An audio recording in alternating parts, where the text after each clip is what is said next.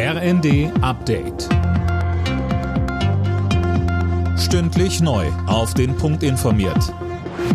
Ich bin Anna Löwer.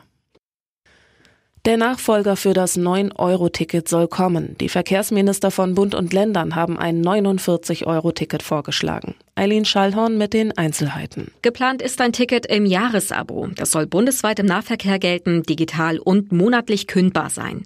Viele Fragen sind allerdings noch offen, etwa wann genau das neue Ticket kommen soll und wie es mit der Finanzierung des Ganzen aussieht. Die Verkehrsminister schlagen vor, dass Bund und Länder sich die Mehrkosten für das Ticket 50-50 teilen. Pro Jahr wären es insgesamt drei Milliarden Euro. Im nächsten Schritt müssen die Ministerpräsidenten der Länder und der Kanzler ihr Okay geben. Bei einem Schusswaffenangriff im US-Bundesstaat North Carolina sind laut Behörden fünf Menschen getötet worden. Der mutmaßliche Schütze soll noch auf der Flucht sein. Unter den Todesopfern soll auch ein Polizist sein. Außerdem gab es mehrere Verletzte.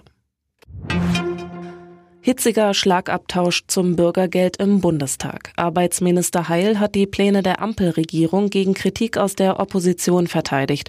Es sei wichtig, dass Menschen, die in existenzielle Not geraten sind, verlässlich abgesichert werden. Das Bürgergeld soll Hartz IV ab Januar ablösen. Geplant sind unter anderem höhere Regelsätze.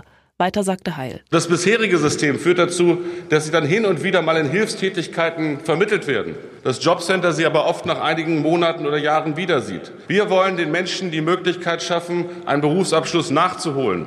Es geht um dauerhafte Integration in den Arbeitsmarkt. Es geht um gute Arbeit statt Hilfsjobs, meine Damen und Herren.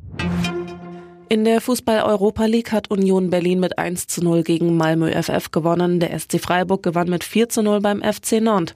Beide deutschen Vereine sind damit in der K.O.-Runde. In der Conference League unterlag der erste FC Köln mit 0 zu 2 Partisan Belgrad. Alle Nachrichten auf rnd.de